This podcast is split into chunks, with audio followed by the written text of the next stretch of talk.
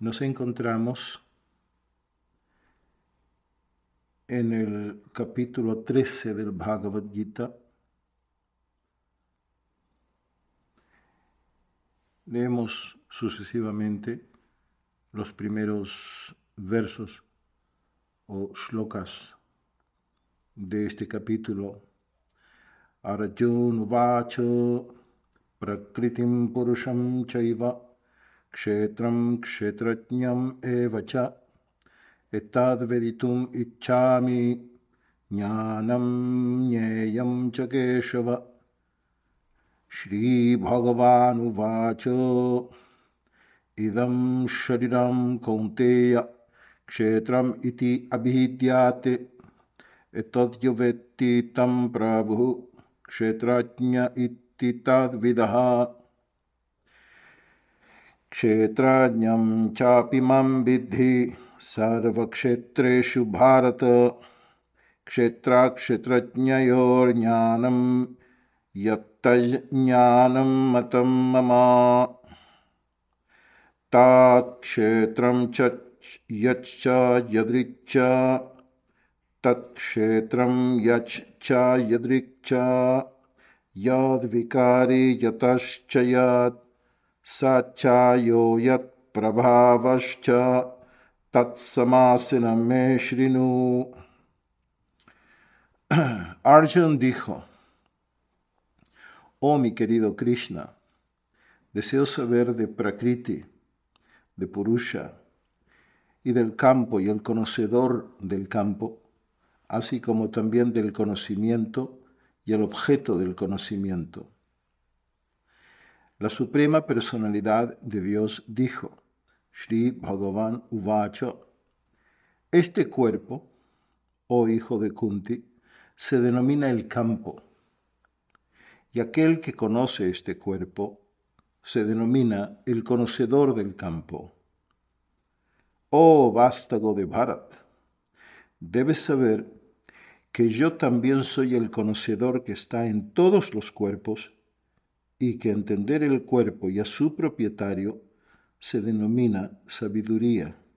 Esa es mi opinión.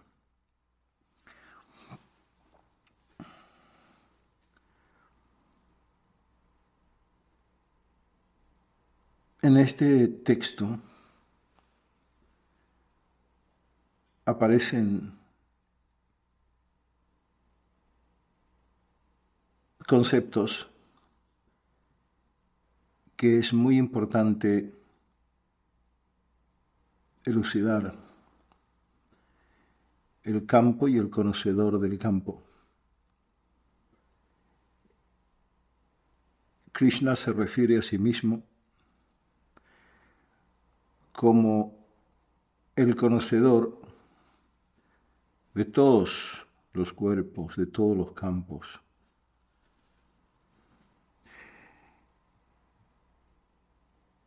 Y entender al cuerpo y es su propietario, en opinión de Krishna, es auténtica sabiduría.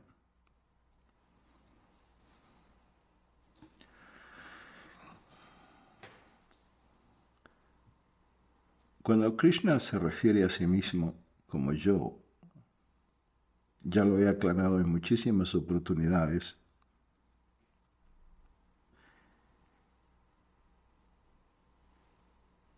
no es, no se refiere a lo mismo que una persona ordinaria. Hay ellos y hay ellos. Cuando Jesús dice yo soy el camino, la verdad y la vida, ese yo proviene de alguien que ha realizado su auténtica naturaleza. Y por ende, se está refiriendo a la conciencia o a su autenticidad. Cuando un ser ordinario dice yo, se está refiriendo a la masa psicológica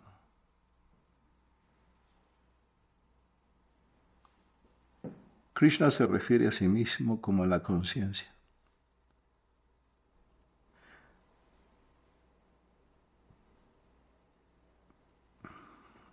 Existe la conciencia y a esto se le denomina en el budismo zen la nadeidad. En el Tao se le denomina el todo que es la nada y la nada que es el todo.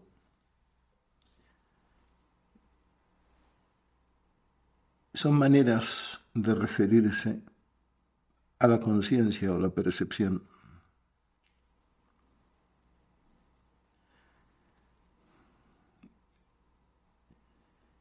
El campo está relacionado con nuestras experiencias, pensamientos, ideas, conceptos, deseos, aspiraciones, motivaciones, nuestra historia, nosotros, el yo,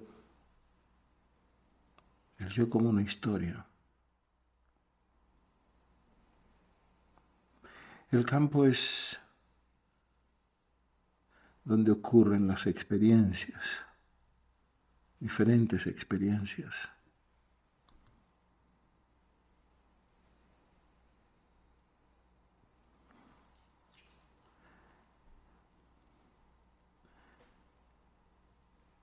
Cada experiencia es como un planeta en el espacio. Una experiencia es mi hermano, otra experiencia es un helado, otra experiencia es tristeza, felicidad, un pensamiento, una idea.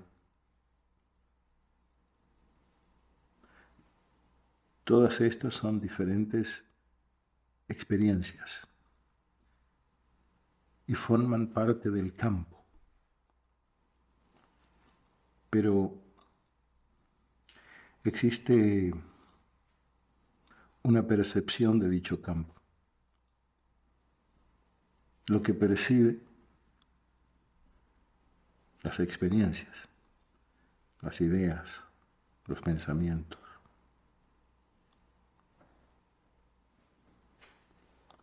Si las experiencias son planetas, la conciencia es el espacio donde estos tienen lugar,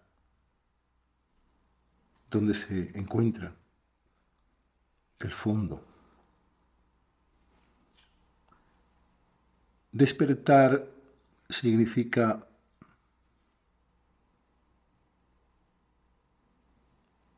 darse cuenta, realizar, despertar a, a la conciencia.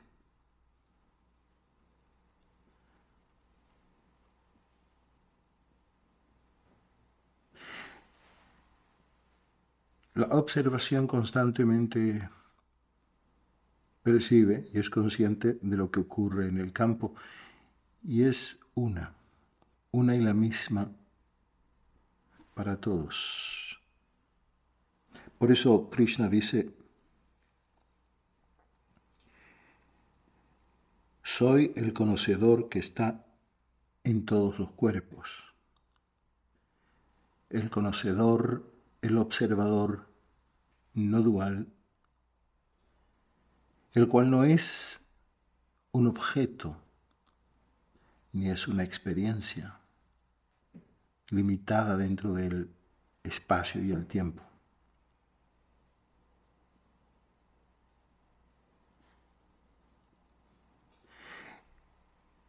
Es la nadeidad, porque no es nada, en el sentido en que no es un objeto, no es una cosa, pero es el todo. Krishna dice, Entender el cuerpo y su propietario se denomina sabiduría. Es el todo porque todo es de una u otra manera conciencia. Cuando observas algo, tú crees que estás observando un objeto sólido, pero en realidad sabemos hoy en día que en la materia no existe ninguna solidez. Entonces, lo que está ocurriendo es en realidad una experiencia. El espejo no es algo sólido. Si tú buscas un espejo, encontrarás vidrio, madera, pero algo no encontrarás, espejo. Es decir, lo único que no hay allí es espejo. Si tienes frente a ti la experiencia de un envase o una botella, tienes la experiencia de una botella, pero si buscas la botella, no la encontrarás. Encontrarás plástico, color, papel, etiqueta, pero no una botella. Lo único que no hay ahí es una botella. Pero la botella, como botella, es una experiencia, una experiencia de color, textura, forma, etcétera, etcétera. Experiencia o percepción es conciencia. Entonces, desde lo más sutil del observador hasta los niveles de energía, pensamiento, energía y movimiento, materia, son simplemente diferentes estados de la conciencia. Es como el agua en estado líquido, como hielo sólido, o como vapor, pero es agua. Entonces, esa nadeidad es el todo. Como observador es la fuente y origen de la gran diversidad de nombres y formas de nuestra experiencia empírica. Pero esa diversidad de nombres y formas no es más que la conciencia. Y la conciencia como fuente y origen de todo lo que existe solo se expresa como conciencia en nombres y formas. No hay otro material del cual o a través del cual puede expresarse. Todo es conciencia. Acá no hay tú, yo, él, ella, nosotros. Acá solo hay conciencia, observando constantemente tus palabras, pensamientos, ideas y emociones.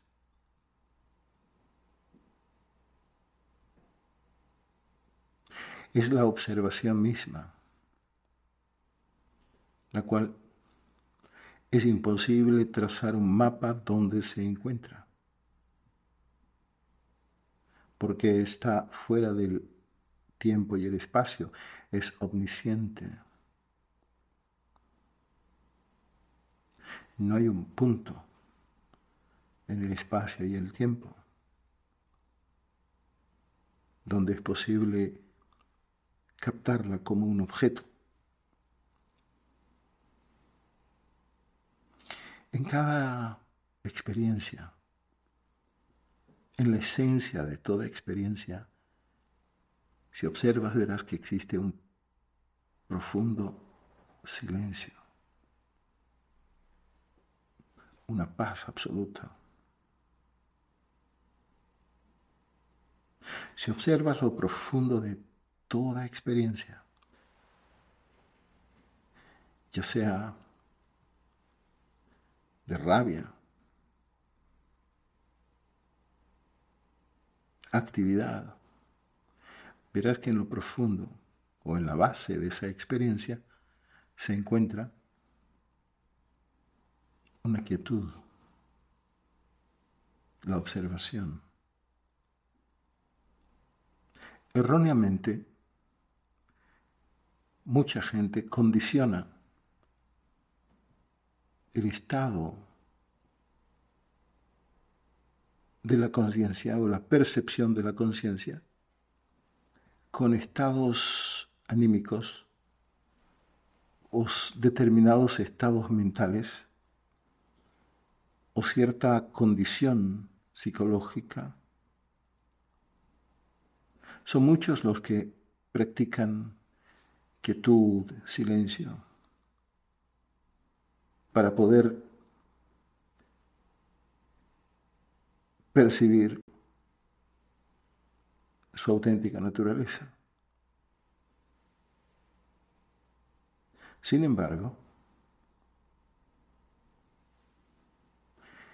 lo que realmente somos no depende de ningún estado mental, no depende de ningún estado de ánimo, ni depende de ninguna experiencia.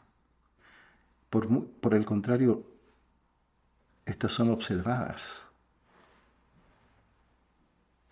Aprendemos con diferentes maestros técnicas y metodologías para ser silencio, no ser nadie, no hacer nada, etcétera, etcétera, para estar en paz. Pero esa paz y ese silencio no son más otra experiencia que es observada por la conciencia. Pero si te enojas, si estás con una rabieta, esa no es un estado en el cual pierdes la conciencia.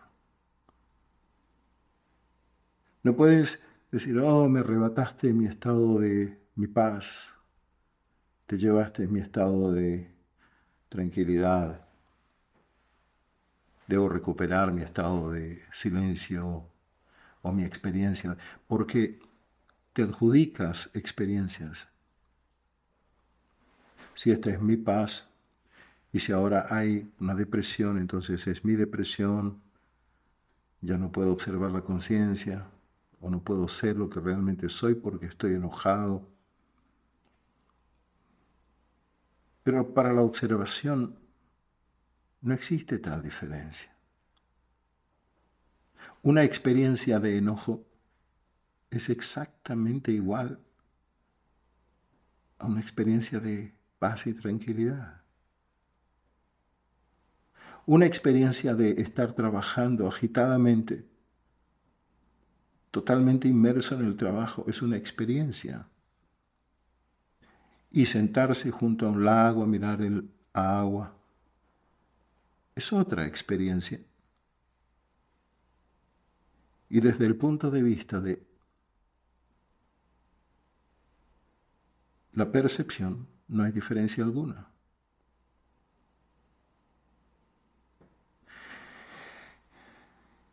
Tus esfuerzos por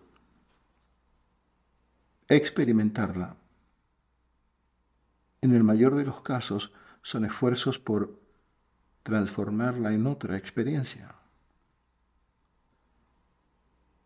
Y la conciencia no es otra experiencia, sino que es aquel espacio donde toda experiencia tiene lugar.